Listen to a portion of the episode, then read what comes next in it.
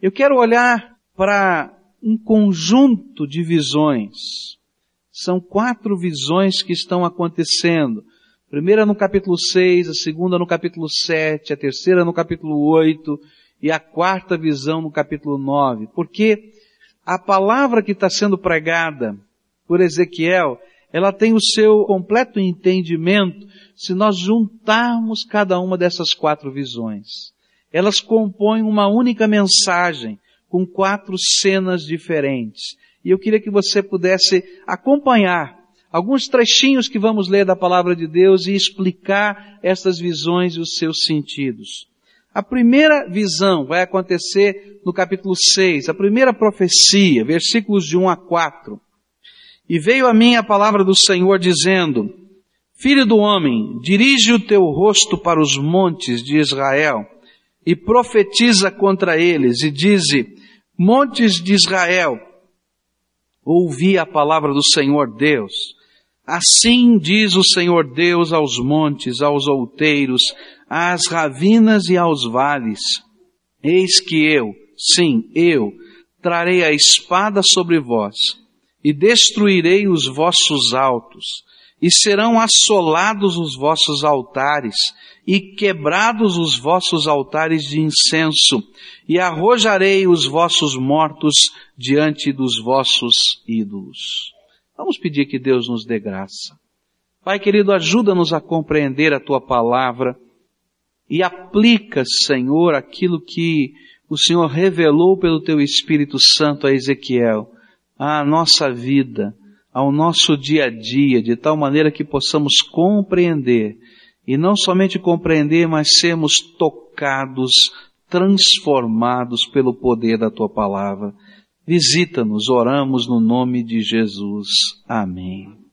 Essa é uma profecia fortíssima contra aquilo que as escrituras sagradas chamam de os lugares altos.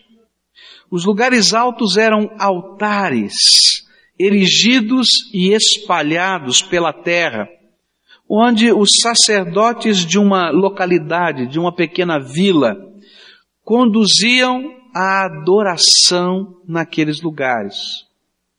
Então, onde havia uma colina, normalmente nessa época existia um altar, onde havia, quem sabe, uma elevação geográfica, ali então se reunia o povo daquela vila ou das vilas próximas para algum tipo de culto de adoração. Nominalmente, cada lugar alto deste, cada lugar de adoração deste nas colinas, era dedicado ao Deus Jeová, ao Deus Yahvé, como alguns colocam, o Deus de Israel.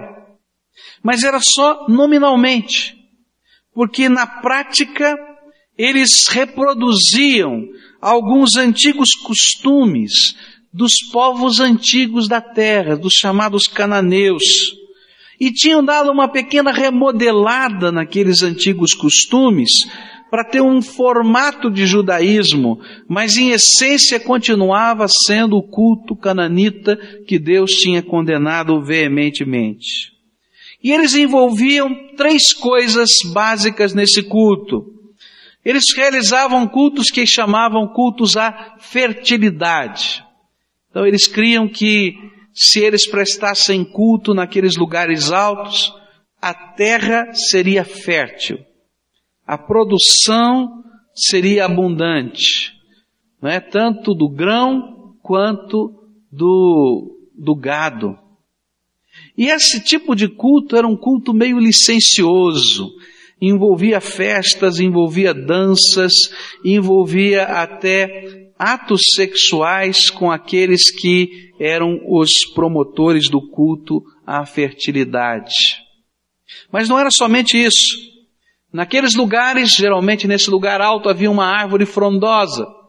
E debaixo dessa árvore frondosa, eles faziam um segundo elemento desse culto, que tinha o nome de dedicado a Jeová, mas não tinha nada a ver com Jeová. Era a veneração dos seus ancestrais. Por quê? Porque normalmente eles escolhiam uma árvore frondosa para fazer ali os seus cemitérios.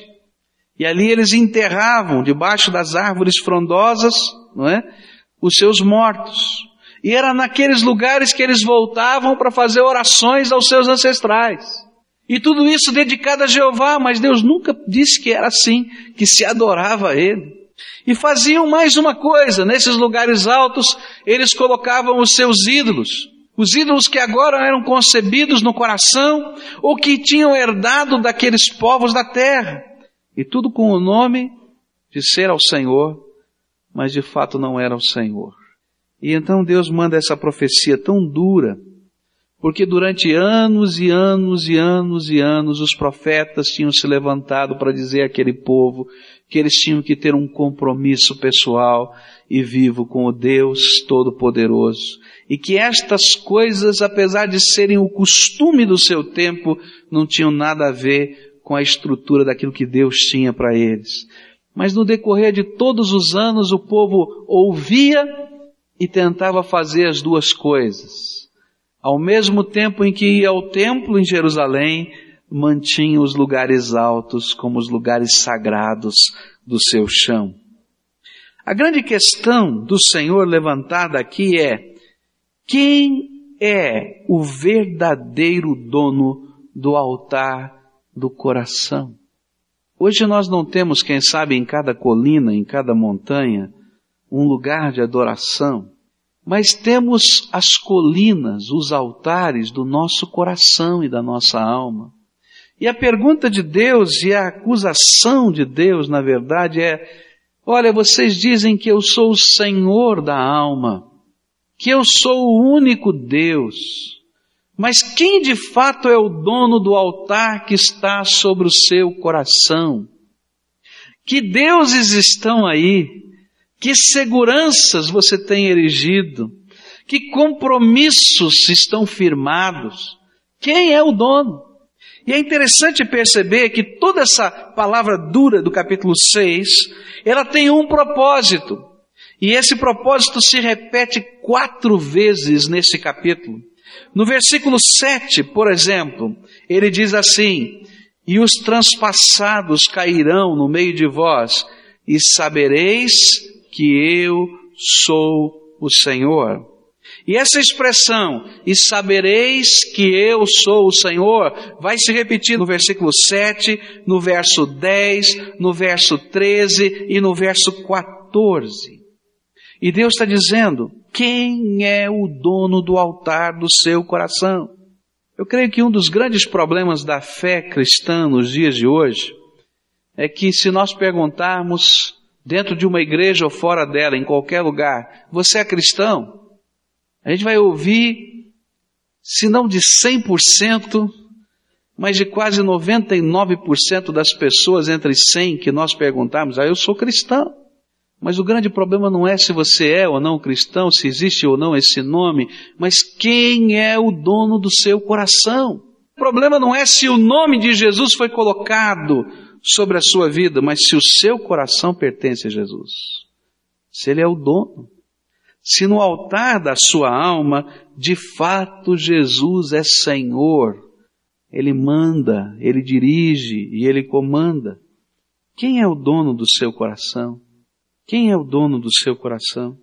Muita gente dedica o coração a Jesus, mas não entrega. O nome é dele, mas ele não manda. E os antigos costumes da nossa vida não mudam, só são maquiados. Você era desonesto, agora você continua desonesto, lá escondido no cantinho, né? Mascaradamente. Tua boca era suja e os teus pensamentos eram sujos. Isso era claro e notório. E agora você arrumou um outro disfarce para isso. Na verdade, não mudou, só maquiou. Você era escravo da sua sensualidade, agora você toma mais cuidado para as pessoas não perceberem essa verdade. Seu caráter continua o mesmo. Se isso acontece com você, eu quero dizer que Jesus não é o dono do seu coração. Você está muito parecido com aqueles homens que estavam nos lugares altos e não entendiam que a fé é muito mais do que um ritual que se pratica ou um nome que se coloca sobre nós, mas é um compromisso de vida, de entrega ao Senhor. O que Deus estava tentando mostrar é que apesar deles terem colocado o nome de Jeová sobre aquele culto, eles continuavam a servir e adorar os antigos deuses da sua vida. Eles continuavam a adorar a posse, o poder e o prazer. E não importa qual o nome do Deus que a gente coloque como figura desses sentimentos, na verdade eles estavam adorando a posse, o poder e o prazer. E se você olhar para a sua vida, esses são os deuses que controlam o mundo e que muitas vezes têm nomes diferentes para nós, mas continuam controlando o altar do meu e do seu coração. E o que o Senhor está dizendo é, olha, não dá para isso. Eu sou o Senhor da sua vida, ou eu tenho que mostrar que estes deuses que estão sobre os altares da sua vida não valem nada. E então Deus começa a dizer para aquele povo, eu vou arrebentar a segurança, a falsa segurança que esses deuses parecem trazer ao seu coração. E vou fazer com que vocês percebam que estas coisas, na verdade, aos meus olhos, são imundas. E aqui no capítulo 6 ele vai usar uma figura fortíssima Lá no verso 9, ele vai dizer, ele iria demonstrar para aquele povo a imundícia destas coisas. Diz assim, e então os que dentre vós escaparem se lembrarão de mim entre as nações, para onde forem levados em cativeiro, quando eu lhes tiver quebrantado o coração corrompido, que se desviou de mim e cegado os seus olhos, que se vão corrompendo após os seus ídolos e terão nojo de si mesmos por causa das maldades que fizeram em todas as suas abominações.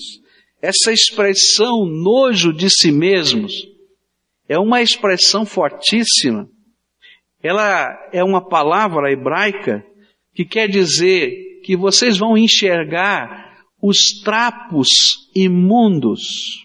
E essa é uma expressão que tinha a ver com o momento da menstruação da mulher, onde a mulher juntava panos, trapos velhos para conter a sua menstruação. Era assim naquele tempo, né? Ele vai dizer assim, olha, vocês vão enxergar os seus trapos imundos. Está entendendo? É forte. É muito forte. O Senhor está dizendo o seguinte: tem um altar dentro do meu e do seu coração. E que dentro desse altar eu coloco as coisas que realmente têm valor para a minha vida. E que estas coisas se transformam nos meus deuses. Porque eu os sirvo e os busco com toda a intensidade da minha alma. E são estas coisas que controlam a minha vida. E às vezes eu coloco o nome do Senhor sobre a minha vida, mas eu não deixo Ele ser o Senhor do altar do meu coração. E isso é trapo de imundícia. E Ele vai precisar mostrar que essas coisas não funcionam e que a minha vida precisa de um Senhor que habite dentro da minha alma. Quem é o dono do seu coração? Segunda cena que vai aparecer é no capítulo 7, versículos de 1 a 4. Versículos de 1 a 4 diz assim, Demais veio a palavra do Senhor a mim dizendo, E tu, ó filho do homem, assim diz o Senhor Deus à terra de Israel, vem o fim, o fim vem sobre os quatro cantos da terra, agora vem o fim sobre ti, e enviarei sobre ti a minha ira, e te julgarei conforme os teus caminhos, e trarei sobre ti todas as tuas abominações, e não te pouparei, nem terei piedade de ti, mas eu te punirei por todos os teus caminhos, enquanto as tuas abominações estiverem no meio de ti, e sabereis que eu sou o Senhor. Por que essa palavra tão dura outra vez no capítulo 7? Palavra que diz, o fim vem. É interessante que nesse capítulo, esta vai ser a expressão, o fim vem, o tempo chegou, a sentença já foi decretada. Por que isso? Porque toda vez que um profeta se levantava, em Judá para anunciar que Deus estava vendo o altar do coração e que ele teria que julgar aquilo que estava guardado dentro do coração, havia um falso sentimento de segurança que não produzia fruto de arrependimento e nem produzia mudança de vida. E o falso sentimento de segurança era mais ou menos assim. Enquanto Deus for Deus, o templo de Deus e a cidade de Deus ficarão em pé. Deus colocou o seu nome aqui, e então ele vai ter que proteger esse lugar. E não importa o que vai acontecendo aqui, Deus é bom, vai fazer alguma coisa, vai dar um jeitinho, vai quebrar o galho, né? porque afinal de contas ele colocou o nome dele aqui. E era um falso sentimento de segurança, sabe por quê? Porque Deus é santo. E porque Deus é justo. Porque aquilo que Ele quer não é apenas uma maquiagem, mas é uma transformação que venha do poder dEle sobre a nossa vida. O que Ele quer não é apenas uma multidão que tem um nome, mas um povo que tem um compromisso. E eles não entendiam que nunca o símbolo será maior do que o seu significado. O que, eu quero dizer com isso? Nunca a água do batismo vai ser mais forte ou mais poderosa do que o sentido que ele tem, que é que um dia você morreu para você mesmo e recebeu Jesus para ser Senhor da sua vida e vai nascer de novo para viver uma nova vida. Se você não viver o sentido do batismo, o símbolo do batismo não vale nada. Não vai resolver se você está falando de Jesus e de repente a tua vida não reflete Jesus. Esse é um falso sentimento que o diabo coloca de nós. Deus não vai mexer não vai julgar, não vai tocar, eu vou conseguir dar uma enroladinha em Deus, eu vou lá falar, ó oh, Senhor, perdoa aqui meu pecado, tá tudo bem, maravilha, amanhã. E Deus está dizendo o seguinte, olha, acabou, chegou o fim, chegou o dia do juízo, vamos acertar as contas. Algumas pessoas imaginam que isso só vai acontecer lá no último dia, vai acontecer no último dia, é verdade. Todos nós vamos prestar conta diante de Deus, mas está acontecendo aqui. Sabe por que está acontecendo aqui? Para você perceber que aquilo que você colocou no altar do teu coração é um trapo imundo que não sustenta a tua alma. E aí, em determinados momentos da tua vida, Deus retira a mão de bênção. Retira mesmo de propósito. E diz, filho, entenda que aquilo que você está elegendo como a direção e o alvo da tua vida é um trapo imundo que não sustenta. E você arrebenta a tua cabeça você quebra na expressão popular a cara. E sabe o que é pior? É que às vezes nós entendemos até por que a nossa vida está sendo arrebentada. A gente chora lágrimas de crocodilo, pedindo a misericórdia de Deus. E a misericórdia de Deus vem. E a gente no dia seguinte está fazendo as mesmas coisas com a mesma cara de pau. Aí Deus diz assim, tá bom meu filho. Agora eu vou deixar você entender que isso é trapo imundo. E ele diz, enquanto a abominação estiver aí, eu não vou ouvir mais. É interessante que a ênfase do capítulo 7 é esta. Enquanto a abominação estiver, eu não escuto mais. Eu vou virar o meu rosto para o outro lado. Tira primeiro a abominação, que aí eu vou voltar minha face para você. Capítulo 7 vai me ensinar que se eu quero servir Jesus de todo o meu coração, eu tenho que fazer entregas. É interessante que quando Deus falou para Gideão, Gideão, vai na tua força. Ele disse, sou o pior de todos os homens para ir na minha força. Vim da família mais pobre, vindo da situação mais complicada. Ele diz, não, eu vou te abençoar e você vai ajudar essa terra a se levantar e ser bendita outra vez.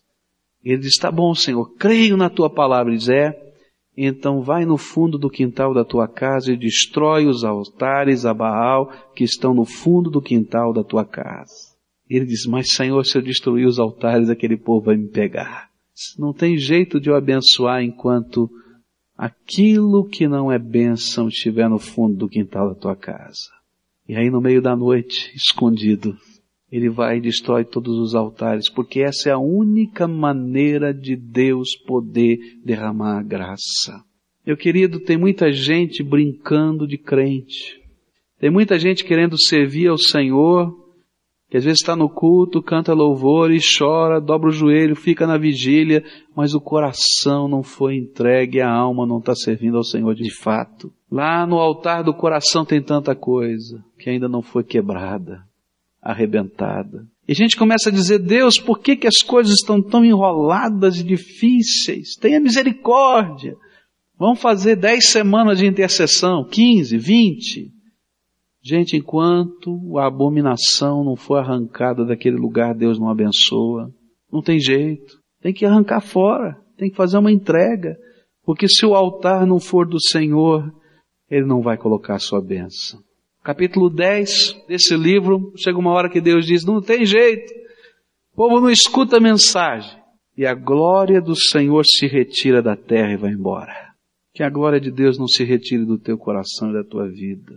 Mas para isso, querido, quem é o dono do teu coração? Porque estas atenuações da tua mente vêm do diabo. Não, Deus nunca vai fazer isso, Ele vai, porque a palavra de Deus diz que faz. Terceira cena, está no capítulo 8. Para mim é o mais tremendo e mais difícil. Versículos 7, 8 e 9. Diz assim, E levou-me à porta do átrio, e então olhei, e eis que havia um buraco na parede. E então ele me disse, filho do homem, cava agora na parede. E quando eu tinha cavado na parede, eis que havia uma porta. E disse-me ainda, entra e vê as ímpias abominações que eles fazem aqui. A terceira cena vai acontecer numa reunião de oração. Os líderes do povo vão até a casa do profeta. Provavelmente eles estavam na casa do profeta por causa da primeira e da segunda mensagem.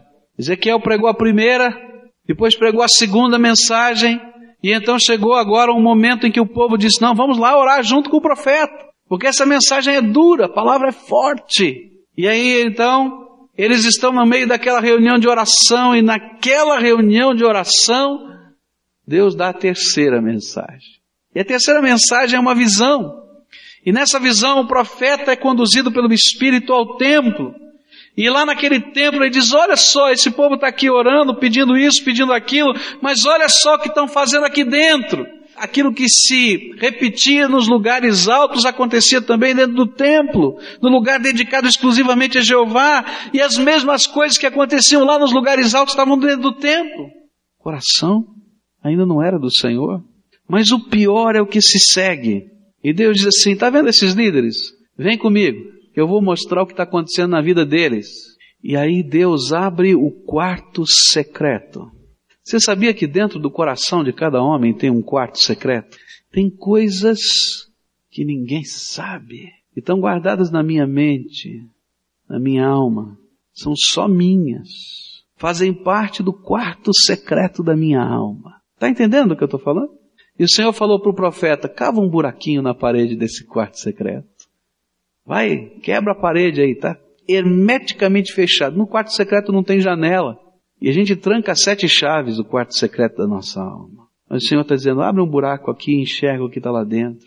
E aí o que eles veem é a abominação guardada no quarto secreto. São aqueles pecados ocultos e inconfessados que a gente não divide com ninguém, com nada. São só nossos fazem parte do nosso pensamento, da nossa palavra e da nossa ação, mas estão escondidos no quarto secreto da minha alma. E o Senhor vai dizer o seguinte: não tem jeito de eu atender a oração desse povo enquanto o quarto secreto for abominável. Servir a Jesus é uma entrega radical de vida. Ou Jesus é Senhor da tua alma ou você não tem nada. Ou Jesus é Senhor do altar ou não tem nada. Ou Jesus recebe as chaves do quarto secreto para ele entrar e fazer uma limpeza naquela desgraceira que está lá dentro, que envolve o teu passado, mas que envolve o teu presente. E se você não mexer, vai afetar a podridão do teu futuro. Ou você entrega as chaves para o Senhor fazer essa transformação e arrebentar esse quarto secreto do jeito e construí-lo com a santa presença do Espírito lá dentro ou realmente Deus não pode abençoar. E Deus não vai abençoar. Não importa quantas reuniões de orações tivermos, ou quantos hinos você cantar, ou quantas escadas você subir de joelho, porque a verdadeira fé e piedade cristã não acontecem apenas nos atos religiosos, mas acontecem quando Jesus entra e toma posse do nosso coração. Ou Jesus é Senhor de tudo, ou Ele não é Senhor de nada, porque Ele vai embora desse lugar, porque não tem lugar para Ele no quarto secreto. Que Deus está vendo dentro do seu quarto secreto? Hoje, o Espírito de Deus mostra para você que há muito tempo ele já cavou um buraco na tua parede aí do quarto secreto. E ele já viu e continua vendo. E não importa a exterioridade do que você está falando ou expressando, ele está olhando lá dentro, está olhando lá dentro, está olhando lá dentro. E se ele não for o Senhor da tua alma, se ele não for o Senhor do altar, e se ele não for o Senhor do quarto secreto, não dá. Ou você entrega tudo, ou você nunca entregou nada. Será que não está no tempo de desistir de guardar chaves na mão e deixar Jesus fazer a transformação que precisa ser feita na tua vida? A última visão aparece no verso, no capítulo 9, versículos de 1 a 6. E então me gritou aos ouvidos com grande voz, dizendo, chegai, vós, os intendentes da cidade, e cada um com as suas armas destruidoras na mão. E eis que vinham seis homens do caminho da porta superior que olha para o norte, e cada um com a sua arma de matança na mão. E entre eles um homem vestido de linho, com um tinteiro de escrivão à sua cintura, e entraram e se puseram junto ao altar de bronze. E a glória do Deus de Israel se levantou do querubim sobre o qual estava, e passou para a entrada da casa, e clamou ao homem vestido de linho que trazia o tinteiro de escrivão à sua cintura, e disse-lhe o Senhor, passa pelo meio da cidade, pelo meio de Jerusalém, e marca com um sinal as testas dos homens que suspiram e que gemem por causa de todas as abominações que se cometem no meio dela. E aos outros disse ele, ouvindo eu, passai pela cidade após ele, e feri, e não poupe o vosso olho, nem vos compadeçais, matai velhos, mancebos e virgens, criancinhas e mulheres, e até exterminá-los, mas não vos chegueis a qualquer sobre quem estiver o sinal, e começai pelo meu santuário. E então começaram pelos anciãos que estavam diante da casa. Esta última cena nos mostra os anjos como executores do juízo divino. Aparece nessa cena seis anjos com martelos de guerra na mão para destruir, para desferir os golpes. Muitos entendem que esse capítulo fale do dia em que o juízo de Deus vai acontecer sobre a terra. Muitos entendem, ao ler esse capítulo, que um dia Deus vai julgar homens e mulheres, e a palavra de Deus diz isso com clareza em tantos lugares, e que os anjos do Senhor farão a separação entre o joio e o trigo, e que nesse dia de juízo não há piedade, e é isso que está falando esse texto. Não importa se é criança, homem, mulher, velho ou jovem, todo homem vai prestar contas diante de Deus. Isso é uma palavra seríssima e dura. Não tem jeitinho. É dia de confrontação e é dia de juízo. Outra coisa que esse texto ensina é que o juízo sempre começa pela casa de Deus. 1 Pedro 4,17 vai dizer a mesma coisa. Que o juízo do Senhor começa na sua casa. Por quê? Porque nós somos as pessoas que temos mais oportunidade na face da terra. Temos ouvido a palavra de Deus, temos lido a palavra de Deus, temos sido confrontados por essa palavra de muitas maneiras diferentes. E o que temos feito diante desta palavra? Mas há uma cena muito bonita no capítulo 9. É esse ser celestial com vestes de linho, que é a figura de Jesus antes da sua encarnação e que ele passa por essa cidade encontra nessa cidade, essa é a ordem do Senhor, algumas pessoas que estão gemendo, que estão gemendo, estão ali chorando essa ideia por causa dos seus pecados. Porque a, o quebrantamento chegou no coração. Estão chorando e querem uma nova atitude de vida, e querem uma mudança radical, e querem ver os tempos de novidade chegando dentro da alma. E choram porque não sabem como fazer isso, porque sabem que são pecadores. Mas estão chorando porque o seu quarto secreto está imundo e porque o altar não é de Deus.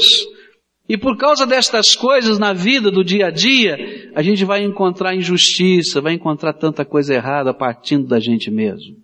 A estes que estão buscando essa mudança radical, não simplesmente uma religiosidade, mas uma mudança radical, vem uma palavra de graça. Porque o Senhor vem e coloca uma marca sobre as suas testas. É interessante que a, a marca, as coisas de Deus são perfeitas, não é? É uma letrinha hebraica parecida com o X. E a ideia é que alguns autores, comentaristas dizem assim, colocam sobre ele a marca da cruz. Sabe o que é que Jesus faz por mim, meu querido? Ele coloca para colocar sua marca de cruz sobre mim. Ele morreu um dia naquela cruz e verteu o seu sangue. Porque a consequência dos meus pecados é morte. A consequência dos meus pecados é juízo. E Jesus foi julgado e condenado naquela cruz por minha causa. E o sangue dele, quando lançado sobre mim, é o que purifica o quarto secreto, é o que limpa o altar do meu coração, é o que arrebenta as cadeias que existiam na minha alma, é o que transforma a minha vida. Mas isso é muito mais do que uma simples religiosidade. Isso é um pacto de vida, onde a gente dá a Jesus todas as chaves, onde a gente confessa a Jesus que quem precisa da misericórdia dele sou eu, porque de fato o meu quarto escuro está escuro demais, e porque a minha alma não pertence a ele na integralidade da minha vida. Nesta cena toda de juízo, capítulo 6, 7, 8, Deus termina no capítulo 9 dizendo: olha, tem uma chance e uma esperança. Mas não é uma brincadeira, é um pacto. Não é mais um ato religioso, é uma entrega. Não é simplesmente colocar o nome, é deixar Jesus fazer uma obra transformadora, reconhecendo que está escuro e negra a minha alma e que só Ele pode me dar transformação. Jesus está dizendo para você: chega de brincar, chega de enrolar, Chega de dizer, não, dá-se um jeitinho aqui a colar, porque o tempo da graça e da misericórdia para a minha vida e para a tua vida está passando. E gente diz, e agora Deus? Ele diz, olha, tem um jeito, vamos firmar um pacto novo, mas sério. Não brinca com isso. Porque o povo ouviu o que está na mensagem do capítulo 9, mas no capítulo 10 não tinha mudado nada. E o Espírito de Deus se levanta daquela cidade e vai embora. O que é que Deus tem que mudar na tua vida? Quais são os pecados que você tem que colocar no altar de Deus porque são seus pecados e que precisam ser confessados enquanto pecado e que precisam ser colocados ali no altar porque eles precisam ser mudados, abandonados, largados. Eu peço a Deus que hoje o Espírito Santo de Deus promova na tua alma quebrantamento, meu irmão. Porque se a palavra não produz quebrantamento, os anjos do Senhor o produzem. E vão produzir na vida. E se a palavra não produz entrega, a gente tem que enxergar que aquilo que é tão precioso para nós é trapo imundo. E eu queria hoje que nós estivéssemos na presença do Senhor buscando de Deus transformação e mudança. Mudança naquilo que guardamos aqui dentro, mudança naquilo que vivemos aqui fora, mudança naquilo que falamos com os nossos lábios, mudança naquilo que projetamos na nossa vida, mudança de verdade. Que o Senhor possa usar o martelo sim para arrebentar o quarto escuro e escondido, mas que Ele coloque a marca da graça sobre o nosso coração você possa entender o que significa o poder do sangue de Jesus. O poder do sangue de Jesus não é uma palavra mágica para expulsar demônio. O poder do sangue de Jesus é o sacrifício dele que me limpa, que me lava. E é por causa da presença dele no meu coração que os demônios vão embora. E eu queria convidar você a confessar que você é pecador. E que a história que está sendo contada aqui é a tua história. Está entendendo? Não é do outro, não, é a tua. E quem precisa dessa graça do Senhor é você. E eu queria convidar aquelas pessoas a quem o Espírito Santo está testificando dentro da alma que essa história é contigo. a hoje colocarem os ídolos do seu altar para serem arrebentados pelos martelos de Deus no altar dele e convidar Jesus para assumir o seu lugar de proprietário da vida de verdade. De verdade, não só o nome, mas de verdade. De fazer acertos na sua vida ao saírem daqui, das coisas que são mentira, falar que é mentira. E eu não estou falando de coisa que é brincadeira, estou falando de coisa séria. Porque às vezes a gente quer chorar no altar, mas não quer mudar de vida. E a palavra de Deus diz não. Está chorando no altar, então muda de vida. É sério? É. Então vai. E dá passos de acerto, de abandono, de conserto na tua vida. Tem gente que precisa ser perdoada, mas tem gente que tem que pedir perdão. Tem gente que precisa abandonar práticas, mas tem gente que tem que instituir novas práticas dentro da alma. Se o Espírito Santo de Deus está falando com você e você quer levar a sério a palavra de Deus na tua alma, eu queria convidar você a fazer uma entrega de vida, a colocar o teu coração e por favor não coloca só as tuas lágrimas. Coloca a vida no altar de Deus para Ele fazer mudança. O que é que o Senhor está vendo aí dentro da tua alma? Você já viu como nessa hora o diabo lança tantas racionalizações para nós? Ele vai lançar, ah, faz assim, faz assado, dá esse jeito, não é bem assim. Vem tanta ideia na cabeça. Mas na medida em que nós temos a coragem de dizer, Jesus, a tua graça é o mais importante, é aquilo que eu mais desejo, é o que de fato eu estou buscando. Então, Senhor, o resto é resto, não vale nada na minha vida. Vamos orar, Senhor. Nós estamos aqui, Senhor, como aqueles que entendem que o Senhor falou conosco e que as coisas que ouvimos da tua palavra não foram para o vizinho ou para o amigo, foram para nós. E que, Senhor, naquele momento em que o Senhor mesmo aplicava a mensagem à vida dos teus filhos, o Senhor mostrava, Senhor, o que havia dentro do altar e no quarto escuro. E nesta hora nós estamos aqui para dizer, Jesus, nós queremos que de verdade o altar do nosso coração seja só teu. E que aquelas coisas que colocamos no altar, Senhor, e que não são tuas, e que têm roubado de nós o privilégio de podermos desfrutar da tua presença na integridade do teu poder. Ó Senhor, estas coisas nós queremos te pedir que o Senhor arrebente, Senhor, que o Senhor destrua. Mas, Senhor, entendemos que parte desse processo é nosso, que algumas atitudes terão de ser tomadas por nós, atitudes de abandono, atitudes de prioridade, atitudes de conserto. E nós estamos aqui para te pedir, Senhor, dá-nos o poder do Teu Espírito Santo, para que esses acertos, para que essas transformações se processem de verdade na nossa vida. Não queremos apenas chorar lágrimas de religiosidade. Nós queremos, Senhor, ver a tua graça e sentir o teu poder. Senhor Jesus, eu quero te pedir agora, Senhor, que aqueles quartos escuros e secretos, para os quais o Senhor hoje abriu buracos para que a gente olhasse, porque nem nós mesmos às vezes queremos lembrar e olhar para eles. Mas hoje o Senhor confrontou a nossa alma com a tua palavra. Eu quero te pedir agora, Senhor, que o sangue de Jesus, o teu filho, nos purifique de todo pecado. E que, Senhor, as coisas que precisam ser jogadas fora, que elas sejam, mas aquelas que não podemos jogar, Senhor, porque são marcas da nossa história, e sejam lavadas no precioso sangue de Jesus.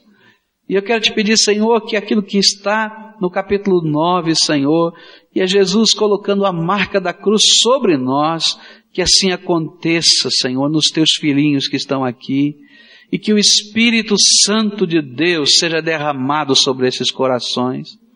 Senhor, que o verdadeiro avivamento que produz mudança de vida esteja acontecendo nas nossas vidas, Senhor e que nós possamos ser instrumentos do Senhor com alegria, com prazer, com ousadia, Senhor, porque a glória do Senhor não se afastou, ao contrário, se derramou sobre nós. Ó oh, Pai, sustenta o teu povo, sustenta, Senhor, com a tua graça. E eu te peço em nome de Jesus, que esses teus servos sejam aqueles agentes teus, Senhor, da graça, da misericórdia, da paz e do poder do Senhor. Ó oh, Senhor, quando eles estiverem lá no trabalho, que a graça do Senhor esteja com eles. Que quando eles estiverem, Senhor, nas suas casas, que a graça do Senhor esteja com eles. Que eles sejam bênçãos, Senhor. E que a mudança de vida seja uma coisa tão bonita e tão marcante que ela fale, Senhor, poderosamente àqueles que ainda não viveram isso. Ó oh, Senhor, que tu és maravilhoso e transforma as nossas vidas. Toma o teu povo nas tuas mãos e abençoa. Nós oramos e clamamos no nome de Jesus. Tenha misericórdia de nós. Amém, Senhor. Amém.